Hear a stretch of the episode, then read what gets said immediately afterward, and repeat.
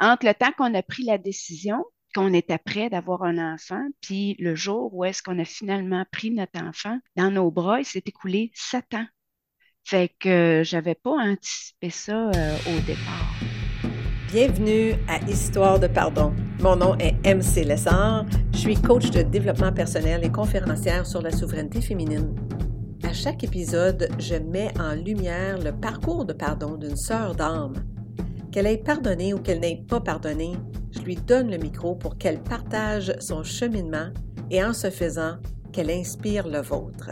Alors, je vous souhaite une bonne écoute et une bonne réflexion. À bientôt!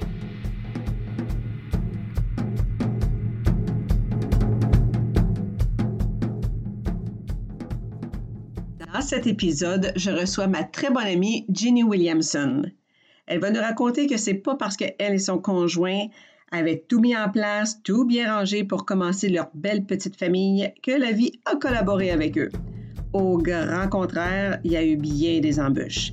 Restez à l'écoute pour entendre le récit intime de Jenny. À tout de suite!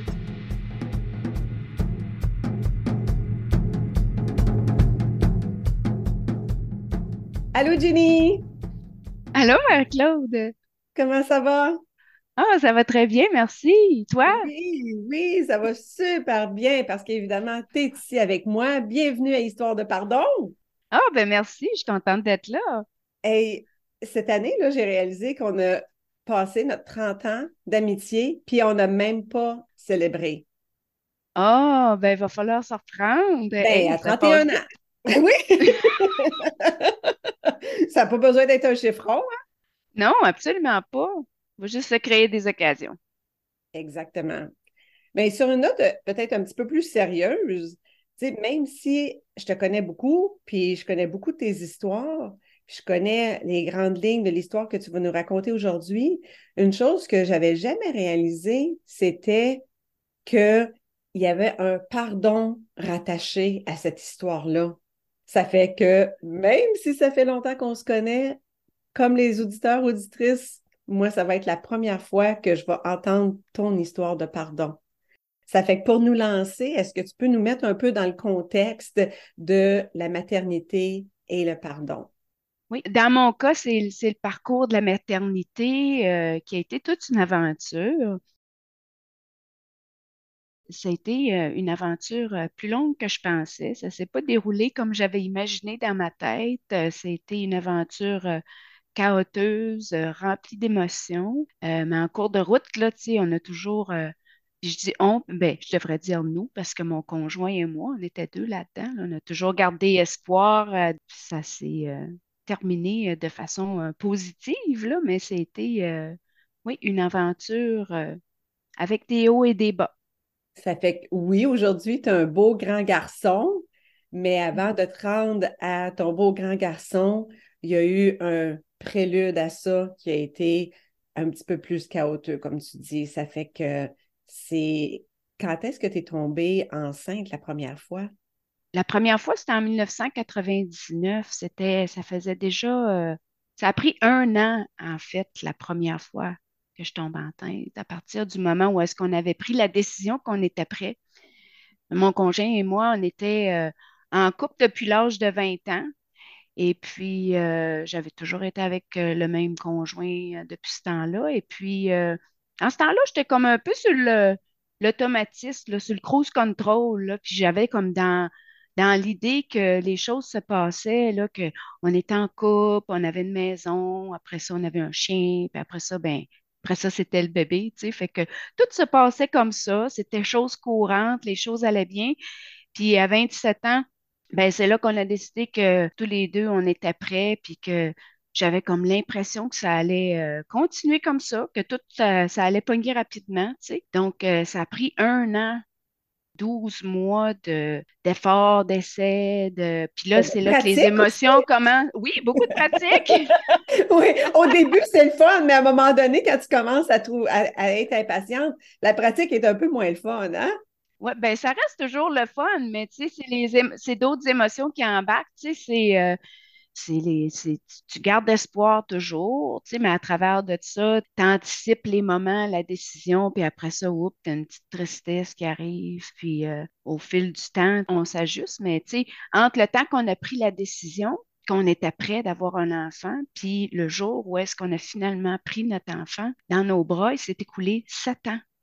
Fait que j'avais pas anticipé ça euh, au départ. Fait qu'est-ce qui est arrivé à la suite de ta première grossesse? C'est certain que quand j'ai euh, appris la bonne nouvelle que j'étais enceinte la première fois, ben là, on était super contents, excités, euh, énervés. On a avisé nos familles aussitôt qu'on l'a su. Puis Là, notre, notre petit bonheur, c'est comme euh, effacé euh, après 11 ou 12 semaines. Puis euh, à ce moment-là, j'étais tombée, j'étais tombée, je dis toujours ça, tombée, c'est comme si ça va faire mal, mais ça fait pas mal, c'est un moment heureux. J'ai découvert que j'étais enceinte en même temps d'une de mes grandes amies. Puis on se l'est annoncé comme en même temps. Donc, euh, après 12 semaines, quand moi, euh, ça, s'est arrêté, ben pour elle, ça l'a continué. Donc, euh, ça, c'est un événement qui, va toujours rester marqué dans ma mémoire parce qu'on est toujours en contact aujourd'hui. Et puis, on est devenus les parents accompagnateurs de leur fils dans leur vie. Donc, tu sais, il y a eu des moments heureux qui se sont créés à travers ces moments de tristesse-là pour nous aussi. Oui, fait que ça, c'était ta première fausse couche. Oui, c'est ça. Puis là, ben, après ça, ben, on continue, tu sais, on, vit notre petit moment. Après ça, on se reprend, puis on continue de pratiquer, puis euh, on continue euh, de faire ce qu'on a à faire, bien évidemment. Les deux pattes en l'air, non? Oh, écoute, on a tout essayé. Parce que, tu sais, ça, c'est l'autre chose autour de nous. Ben, tu sais, euh, c'était euh, les moments de procréation pour mes amis à moi aussi. Et puis là, ben, tu sais, euh, quand les autres sont enceintes facilement autour de toi, ben, on vient qu'on se pose beaucoup de questions. Puis là, tu te demandes toujours, y a-t-il quelque chose que je fais pas de correct? Y a-t-il quelque chose qui va pas? Tu sais, fait que on continue quand même d'essayer. Et puis, moi, c'était oui, des fausses couches, mais c'était le temps qui se passait entre euh, les moments où est-ce que je, réalisais que j'étais finalement enceinte. Donc, la deuxième fois que c'était arrivé, j'étais aux États-Unis parce que un moment donné, j'ai changé d'emploi, je suis allée aux États-Unis. Et puis, euh, deux ans après la première fausse couche, en 2001, donc là, à ce moment-là, ben encore une fois, on était heureux, on était contents, on était excités, mais on était loin de nos familles. Donc, il y avait d'autres émotions qui se créaient dans ce moment-là parce que là, c'était, on pensait au sport puis tout ça. Mais euh, à ce moment-là, euh, l'autre événement qui est venu, qui était heureux à propos de ça, même si on était loin de nos familles, puis là, on a vécu ce moment triste-là. Euh, dans ce week-end-là, où est-ce que c'est arrivé, on avait on était parti en montagne faire de la marche euh, au Tennessee. Et puis, c'est là qu'on a rencontré euh, un, couple de Québécois euh, qui étaient des personnes de l'âge de nos parents, en fait. Puis, mon conjoint, quand il entend du monde parler québécois ailleurs, il, il, va toujours vers ces personnes-là. Donc, c'est là qu'on a fait leur connaissance. Et eux, il y avait euh, une fille de notre âge, puis ça a donné qu'ils restaient pas très loin de chez nous, où on vivait aux États-Unis. Donc, ils nous ont mis en contact, puis on a rencontré ce couple-là. Puis imagine-toi donc que ce couple-là, tu sais, tout arrive pour une raison dans la vie. C'est un couple de notre âge qui avait les mêmes défis que nous à avoir des enfants, qui avait eu des épisodes de fausse couche. aussi, il y avait couple maison, euh, chien, euh, puis on avait des activités communes. Donc, on a vraiment connecté ensemble, puis, euh, puis notre amitié dure encore euh, à aujourd'hui. On est toujours en contact avec eux. Donc, euh, ça aussi, ça a été quelque chose d'heureux à travers nos défis. Puis là, on avait vraiment, tu sais, on était, les quatre, on supportait là-dedans. on avait quelque chose en commun qui nous ralliait. Donc, ça faisait du bien. Oui, tu te sentais un peu moins seul, on dirait, dans oui, absolument. Hein? Oui. Et puis là, bien évidemment, euh, à travers de ça, ben là, euh, on continuait, euh, on, continuait de pratiquer. Et j'ai consulté une première fois aux États-Unis à ce moment-là pour voir qu'est-ce qui pouvait ne pas aller dans mon cas, parce qu'à un moment donné, Tu sais, là, ça faisait, ça faisait déjà presque trois ans qu'on était dans l'attente, tu sais. Et puis, euh, puis là, ben, au fil des mois, tu sais, là, on dirait que la tristesse, euh, euh, tu sais, le découragement s'installe, on doute de soi-même, de, de ses capacités, fait que ça s'amplifie de mois en mois, puis d'événement en événement aussi. J'imagine. Donc, euh, on n'a pas, on a quand même, tu sais, comme gardé espoir à travers tout ça. Fait que là, après nos, nos consultations aux États-Unis, euh, ben là, à- à un- pas très longtemps après, on est revenu au Canada et puis on s'est installé dans, dans la région de, Gatineau. Et puis, euh, on a, finalement, c'est là où est-ce que j'ai, eu la bonne nouvelle que j'étais enceinte pour la troisième fois. À ce moment-là, ben, on n'a pas nécessairement euh, annoncé euh, la nouvelle très rapidement parce que, bon, on voulait encore attendre les semaines critiques pour nous, puis tout ça. Et puis, c'est là où est-ce que j'ai fait ma troisième fausse couche. Fait que ça, a été euh, rempli de, de grandes émotions aussi, parce que là, on était revenu dans la région, on était proche de la famille, puis tout ça. Et puis, euh, ce jour-là a été euh, particulièrement marquant parce que le jour où ce que moi, je, j'ai fait ma troisième fausse couche, ben, dans notre garde très rapprochée, disons, il y a eu une naissance.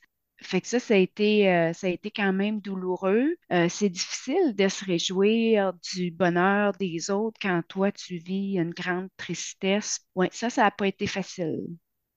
C'était difficile de se réjouir. Oui, puis surtout, si, comme tu dis, c'est des gens rapprochés, ça veut dire que tu as probablement vu le petit poupon à l'occasion. Ça fait que là, ça te rappelle qu'elle, elle en a un, puis toi, t'en as Oui, pas. oui, c'est sûr. Puis, tu sais, c'était plus comment, euh, ça venait juste comme euh, nourrir un peu, si tu veux, euh, tu sais, mon, qu'est-ce qui se passe avec moi, que je suis pas bonne. Puis là, la, tu sais, la tristesse s'intensifiait aussi à chaque fois. Puis là, ben, je venais que dans des événements particuliers, tu sais, comme la fête des mères, ça devenait une fête qui devenait de plus en plus émotive, là, année après année. Puis je me rappelle même d'en avoir eu euh, plein le casse là, de la fête des mères. Euh, j'avais hâte, moi aussi, de me faire appeler euh, maman, puis de me faire dire je t'aime, maman. Ben oui, j'avais jamais pensé à ça, c'est vrai, parce qu'à chaque année, tu te fais rappeler que non, pas encore ton Oui, c'est tour, ça. Puis là, chère. ben, c'est sûr qu'on est, euh, notre entourage nous, nous encourage, puis on nous disait, ben, décourage-toi pas, ça va finir par arriver. Puis les gens autour, ils nous encourageaient, Puis des fois, c'était toujours bien intentionné, mais parfois, il y avait des commentaires qui, euh, qui étaient perçus euh, différemment de ma part, comme par exemple, qui amplifiaient euh, mes doutes sur mes capacités à devenir maman. Puis des fois, je me disais, ben, je me rendais coupable, je me disais, OK, est-ce que c'est vrai que mon travail est trop stressant? Que ça, ça pourrait avoir un impact. Ah, Est-ce que c'est vrai que je donne trop d'énergie envers mon travail? Euh, je m'entraînais quand même pas mal. Je faisais beaucoup de courses dans ce temps-là. Fait que là, on me disait, ben, peut-être que tu fais trop d'activité physique, que ça a un impact. Euh, Fait que, tu sais, moi, c'était toutes des, des- ces activités-là. euh, euh, je me, je m'accomplissais là-dedans. Puis l'activité physique, pour moi, c'était une, une soupape? C'était ma soupape, exactement. Tu ça me faisait du bien de faire ça. Fait que je me disais, ben, ça, ça se peut pas que ça ait un impact, tu sais. Mais de me faire dire ces éléments-là, ça, ça amplifiait mon. Ah, ça vient tout ébranler ta fondation. Qu'est-ce que tu penses que tu sais puis que tu connais toi-même? Là, on dirait que tu es vraiment dans l'incertitude puis dans le doute total. Ça doit être vraiment insécurisant, hein? Oui, absolument. Puis là, je disais, ben, est-ce que je me m'auto-sabote moi-même en faisant ça, tu? Donc, euh, après cette troisième fausse couche-là, j'ai décidé de consulter une deuxième fois. Donc, euh, j'ai consulté ici dans la région et euh, là, on a fait des tests non seulement sur moi, mais sur mon conjoint aussi pour voir, euh, si les appareils mécaniques fonctionnent comme il faut. Ben oui, les petits nageurs, il y en a-tu assez? Oui, il n'y a pas, il y a pas juste le côté de la maman, mais il y a le côté du papa aussi. Donc, on a clarifié ça et finalement, il n'y avait pas de problème de part ni d'autre. Sauf que de mon cas, euh, tu sais, quand tu commences à être dans la trentaine, tu commences déjà à être sur le déclin euh, de la production d'hormones. Fait que j'en produisais, mais peut-être pas assez. Puis c'est là qu'on m'a suggéré d'avoir des injections pour stimuler la, production d'ovules. Alors, j'ai accepté de faire ça. Et puis, euh, ça a pris quand même quelques mois là, avant que ça fonctionne, mais ça a fini par fonctionner. Donc, la quatrième fois que j'ai eu la nouvelle que j'étais enceinte, ben là, euh, tu es toujours prudent, tu t'essayes de pas trop t'exciter rapidement. Et puis, euh, finalement, ça a été la bonne fois. J'imagine qu'à ce moment-là, j'étais prête. Y a-tu un moment, tu sais, je pense que ton moment critique, toi, c'était euh, aux alentours de la douzième semaine. Alors, est-ce que quand tu as passé ce cap-là, tu étais rendu à 14, puis 15, puis 16, est-ce que tu as commencé à te sentir plus en confiance ou au contraire, ta crainte s'amplifiait parce que tu te disais, là, je suis rendu tellement loin que ce sera encore pire de le perdre maintenant? Oui, c'est une bonne question. Euh, j'ai non, je pense que c'était l'effet contraire que ça a fait. Donc, c'est sûr qu'on était nerveux dans les premières semaines, mais étant donné que j'avais fait des traitements de fertilité, j'étais quand même suivie euh, très près.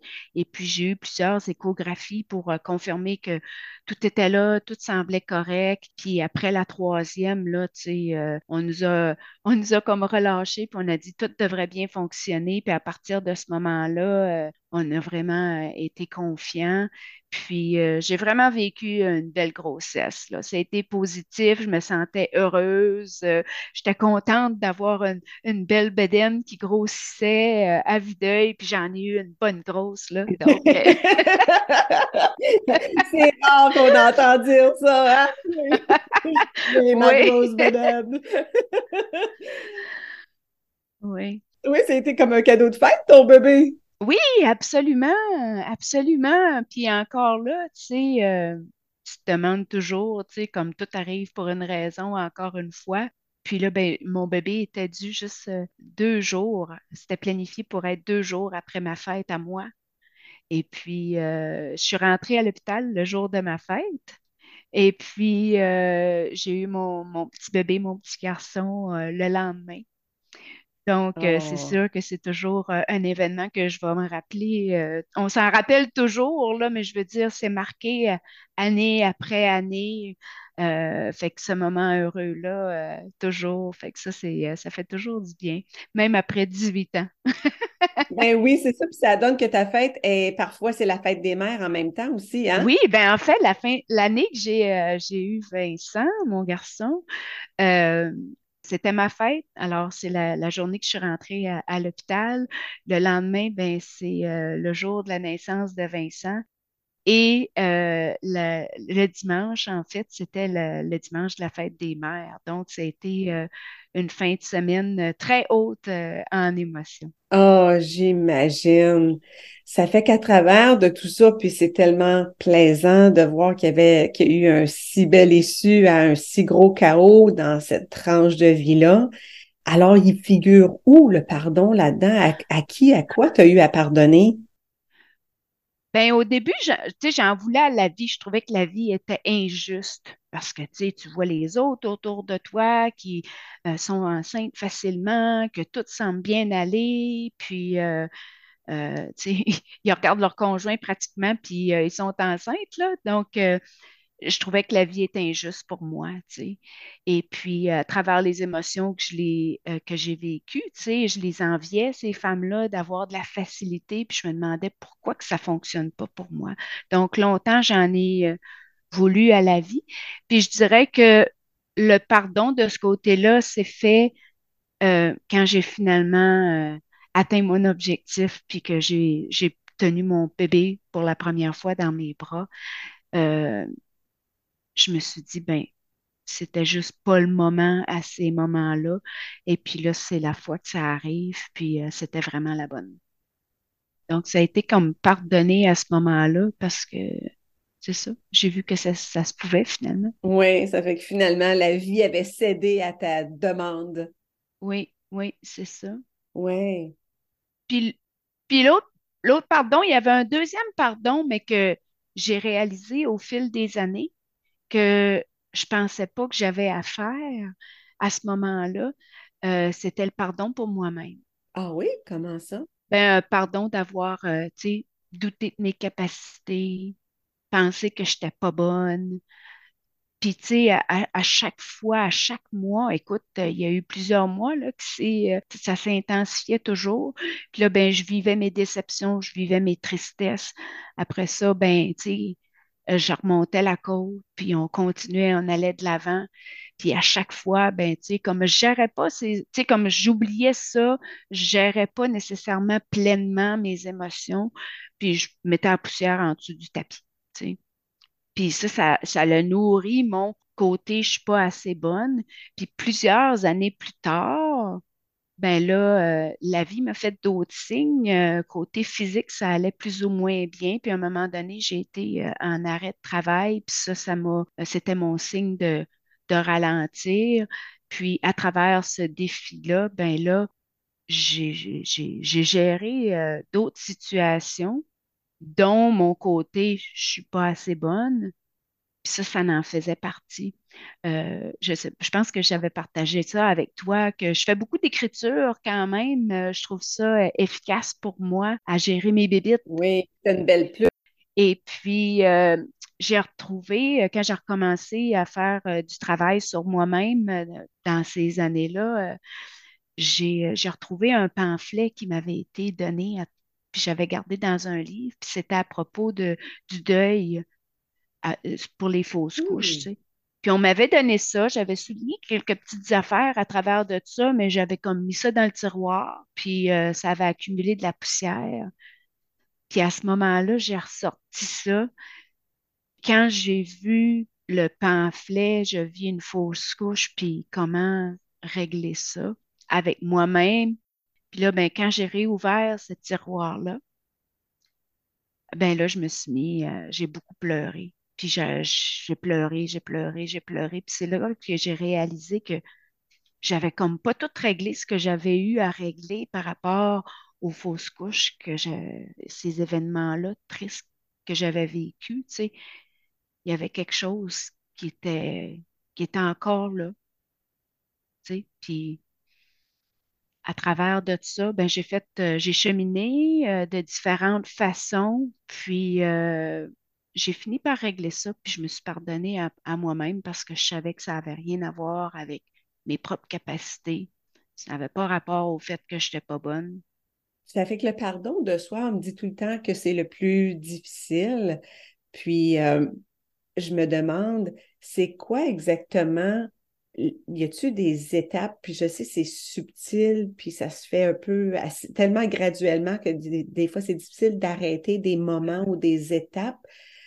Mais est-ce qu'il y a des petits jalons, y a-tu des décisions, y a-tu des moments percutants qui te reviennent, ou est-ce que tu t'es dit, ouais, ça, il faut que je laisse aller ça, puis il faut que je me pardonne? Pour moi, c'est pas très, très clair dans ma tête. Euh, c'est comme si dans mon cas, c'était comme euh, des, des, des plures d'oignons au fil des années, là, que c'est une chose après une autre, après une autre.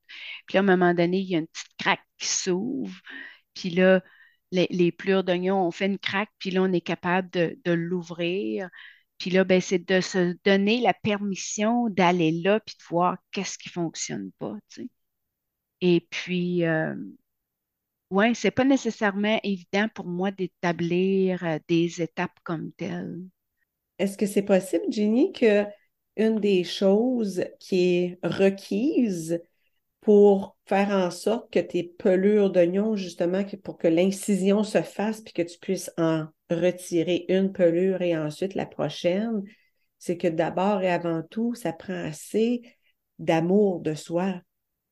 Parce que je pense que si tu n'es pas capable d'endurer un mal en dedans de toi ou un mal physique, et puis que tu fais le choix de t'arrêter pour pouvoir le regarder, c'est qu'il faut que tu te priorises, que tu te choisisses, puis ça, c'est une expression d'amour de soi. Est-ce que tu dirais ça? Oh, absolument, absolument. Puis je dirais que ça, c'est même dans les dernières années, même que, que j'ai réalisé ça, puis que je me suis donné la permission, puis que j'ai réalisé que, tu sais, il faut que je m'aime moi-même d'abord, tu sais. Oui, ça fait quasiment cliché, on le dit tellement, hein? Pour aimer quelqu'un d'autre, il faut s'aimer en premier, mais c'est tellement flou, c'est tellement ambigu comme concept. Oui, puis juste d'avoir la confiance d'être qui je suis, tu sais. Euh, parfois, à travers certaines conversations, des années après avoir eu mon garçon, des fois, je me sentais gênée ou même honteuse de dire que j'avais juste un garçon c'est bizarre, mais souvent, des travers des conversations, tu rencontres des personnes, puis là, les gens te demandent combien tu as d'enfants, puis là, tu dis, ben, j'ai un garçon, puis là, la réponse, c'est, puis sans être mal intentionné, là, juste un, tu as juste un enfant, encore là, tu sais, là, ça, ça, des affaires en là, tu dis, OK, c'est normal d'avoir juste un enfant? C'est-tu correct d'avoir juste un enfant? Mais aujourd'hui, je, suis totalement à l'aise de dire, oui, j'ai un enfant, puis c'est correct comme ça, tu sais. C'était pas ça que j'avais anticipé au début. J'ai toujours voulu avoir une famille avec euh, plusieurs enfants. J'en visionnais deux, trois enfants, mais en cours de route, ça a fini que la vie m'en a donné un, puis c'est ça qui est ça. On ne s'aperçoit pas, hein, des fois, de, de nos commentaires, de qu'est-ce qu'on dit aux autres, puis l'impact que ça peut avoir pour eux, tu sais, de te faire dire à eux autres, ils ne savent pas que tu as fait trois fausses couches avant d'avoir ton un garçon. Oui, ben c'est ça, c'est oui, on a toutes nos histoires, tu sais, fait que là, tu sais, c'est. Puis même les personnes rapprochées, je, trouve que c'est un sujet qu'on parle déjà pas beaucoup. Même dans mon entourage, tu sais, moi, avec euh, les situations que j'ai vécues, euh, je, me, viens que je me suis renfermée sur moi-même. Tu sais, c'était pas quelque chose qui était naturel pour moi de partager mes émotions. Puis avec le travail que je faisais, tu sais, c'était... Euh, c'était pas quelque chose qu'on faisait beaucoup à travers de ça non plus. Oui, c'est ça. Tu étais dans une culture masculine où est-ce que les émotions, on les laissait à la porte. Oui, c'est ça. Ça n'avait pas vraiment sa place. Puis euh, c'est ça. Fait que je gérais ça pour moi. Euh, c'était fermé. Euh, puis j'avais mon but, puis j'allais m'y rendre, mais je ne partageais pas nécessairement comment je me sentais. Fait que même les gens autour de moi peut-être n'ont pas compris certaines réactions des à des situations particulières, parce que moi, je n'étais pas très euh, vocale à ce sujet-là. J'étais plutôt euh, privée, renfermée sur le sujet. Pourquoi tu penses que le, ce sujet-là des fausses couches était quasiment tabou? Est-ce que tu penses que c'était toi qui avais créé ce tabou-là pour toi-même ou avais-tu l'impression que c'était un tabou en général? Ben, je ne sais pas si c'est tabou, mais je, je, je, sais que moi, dans mon entourage, c'est pas quelque chose qui se parlait vraiment. Sachant ce que je sais aujourd'hui, puis la personne que je suis aujourd'hui, parce que j'ai évolué au, fil des années, euh, c'est sûr que je, serais plus communicatrice, puis j'irais vers des personnes, puis souvent, c'est on a juste besoin de, de communiquer ce qu'on ressent, euh, puis pour les autres, d'être à l'écoute juste de, puis de sentir qu'on a du support autour de soi. Euh, puis moi, j'ai pas peut-être apporté ça, j'ai pas attiré ça parce que j'étais comme ça. Euh, c'est pas nécessairement parce que c'est tabou. On dirait, je sais pas pour quelle raison, on en parle comme juste pas. Même toi et moi, on se connaît depuis très, très longtemps, puis c'est pas un réflexe que j'ai eu de parler ça avec. Puis c'est pas parce qu'on a, j'ai pas confiance en toi, au contraire, tu sais puis c'est pour ça que je pense que c'est important d'en parler aujourd'hui, puis de, de savoir que, tu sais, on a, on a du sport autour, puis ça peut définitivement nous aider là-dedans, tu sais. La santé mentale, c'est un autre sujet qui devient de plus en plus aujourd'hui un sujet qu'on se sent à l'aise de parler et compétent de parler. Mais ce n'était pas le cas même il y a 10, 15 ans. Ça fait que, du moins pas dans mon cercle, ça fait que, comme toi, je me suis sentie seule à plusieurs moments. Puis, euh, c'était, moi, c'était pas le doute euh, qui m'habitait. Puis, je pense que c'était plutôt euh, la, ne, je voulais pas mettre mon problème sur les épaules de quelqu'un d'autre. Ça fait que j'avais l'impression qu'il fallait que je marche ça tout seul avec mon bagage sur mes épaules à moi, puis que c'était ma croix à porter, disons. Je sais Ouais, pas, peut-être que c'est par peur, par peur du jugement, sais, surtout quand tu es entouré euh, de, de femmes fortes, puis que ça fonctionne, et puis euh, on- parce qu'on vient qu'à douter de ses capacités, on a peut-être peur d'être incomprise, mais ça, ça ne devrait pas nous arrêter parce que, tu sais, comment on peut demander aux gens de, de nous comprendre quand on ne se comprend pas soi-même parfois? exactement. Puis aujourd'hui, quand tu reflètes sur tout ce beau cheminement-là, puis que tu regardes surtout à travers la perspective du pardon, comment est ta relation avec le pardon dans les autres sphères de ta vie? Aujourd'hui, ben, euh, euh, j'ai une couple de petites expressions que j'aime utiliser, là, que tout arrive pour une raison, euh, tout vient à point à qui sait t'attendre. Puis on m'aurait dit ça dans ce temps-là, puis j'aurais, j'aurais pas cru à ça. Euh, mais c'est vrai, puis parfois la vie nous offre, pas parfois, je pense que la vie nous offre souvent ce qu'on a de besoin, mais emballé de façon différente de ce qu'on avait anticipé. Donc, dans mon cas, j'ai tout, tu sais, je voulais avoir euh, des enfants. J'en ai eu un, puis il est là pleinement, il est complet, il est en santé, puis euh, c'est parfait, tu sais. Et la vie nous a donné d'autres enfants dans notre, pour accompagner notre famille, mais de façon différente, tu sais. On a, euh, on a hébergé euh, différents jeunes chez nous qui, à leur façon, ont contribué à notre vie de famille. Il y en a même qu'on est encore en contact avec eux aujourd'hui. Donc, j'avais pas, j'aurais jamais pensé à ça, mais ça contribue à ça. On est chanceux aussi, on a été privilégiés d'avoir été euh, assignés comme euh, ben, parrain ou euh, comme gens pour accompagner certaines euh, personnes dans, dans nos amis, euh, nos familles. Puis il y en a trois d'entre eux, entre autres. Donc, trois filleuls. Oui, absolument. Oh, j'ai des frissons. Quand même une belle synchronicité, là. Oui, absolument. Moi aussi, les frissons me viennent juste en le disant. Tu pour euh, nous, c'est, comme un peu la représentation humaine des trois petits êtres qui se sont présentés dans notre vie, euh, qui sont ailleurs sûrement dans, dans leur monde à eux, mais euh, ça, ils vont toujours faire partie de notre histoire à la fin de la journée. Donc, ça, ça, c'est réconfortant.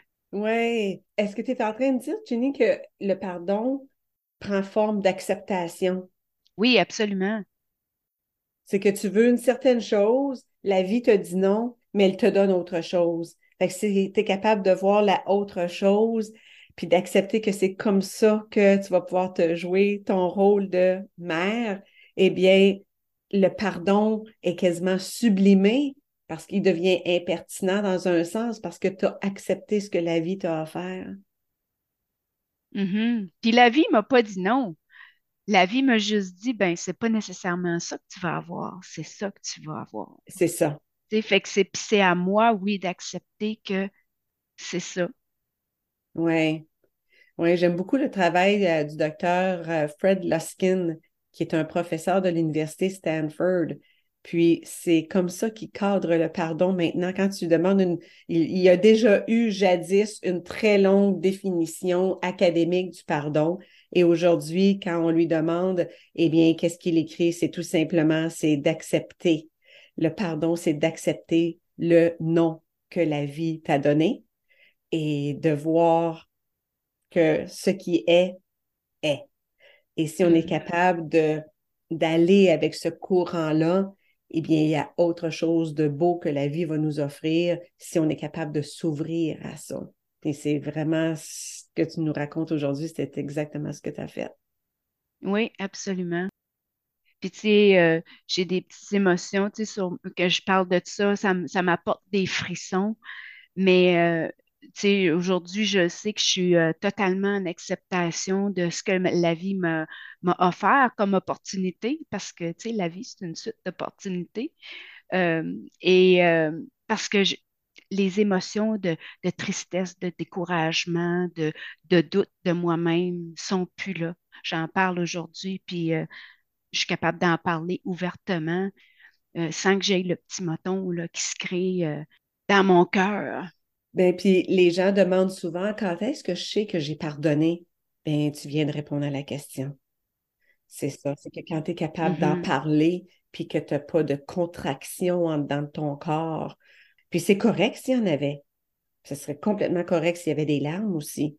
C'est juste que ça dit qu'il y a encore peut-être une autre petite tranche d'oignon appelée. Oui, oui, absolument il est peut-être rendu plus petit, mais la pleure est là, puis des fois, ça peut faire, euh, ça peut faire couler les yeux encore. Euh, mais de mon côté, euh, c'est réglé. puis c'est ça. Je suis, je suis contente de mon parcours de vie à travers de ça. Parce que, et mon conjoint et moi-même, on est encore ensemble aujourd'hui après 32 ans d'années ensemble on a passé à travers les hauts et les bas ensemble, puis on est définitivement euh, un couple différent aujourd'hui, mais euh, très solide. Oui, le couple évolue hein, avec les années. Oui. C'est un privilège d'être aux côtés de quelqu'un pendant autant d'années. Hein? Oui, absolument. Oui. Pas toujours facile, mais quand on passe à travers, oui. c'est enrichissant. Oui. Est-ce que tu as un petit mot de la fin pour nous, ma chère?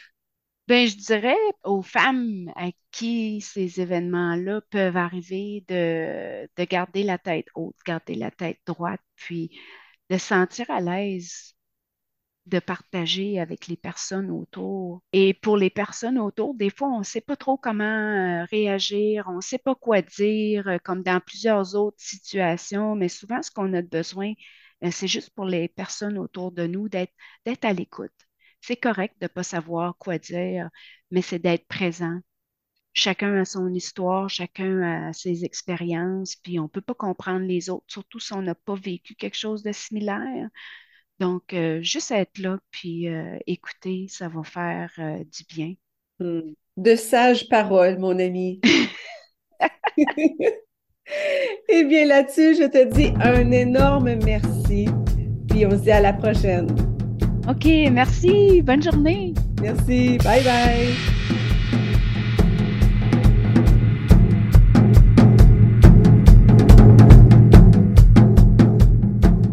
Chaque personne qui écoute cet épisode va retenir, entendre, comprendre quelque chose de complètement différent. Et c'est bien parfait. C'est exactement ça qui est si enchanteur de se faire raconter une histoire. Mais cela dit, je veux quand même prendre le temps de souligner un élément très important par rapport au pardon. Le pardon nécessite un deuil. Ou autrement dit, le deuil fait partie intégrante du pardon. Parfois, le deuil se fait en quelques secondes, on ne s'aperçoit même pas qu'on en a fait un. Parfois, il prend un petit peu plus de temps. Ça va prendre des minutes, des heures, des semaines, des mois, des années parfois il se fera jamais. Et justement, quand le deuil ne se fait pas, le pardon ne peut pas se faire non plus. Alors, je vous laisse sur cette piste. Si ce n'est pas utile pour vous, peut-être que ça va être utile pour un de vos êtres chers. Alors, je vous dis un beau merci pour votre écoute. J'espère que vous appréciez ce podcast. Si oui, n'hésitez pas à le partager et surtout à vous abonner. De cette façon, ça rend ça plus facile pour d'autres personnes de le connaître. À bientôt. Bye bye.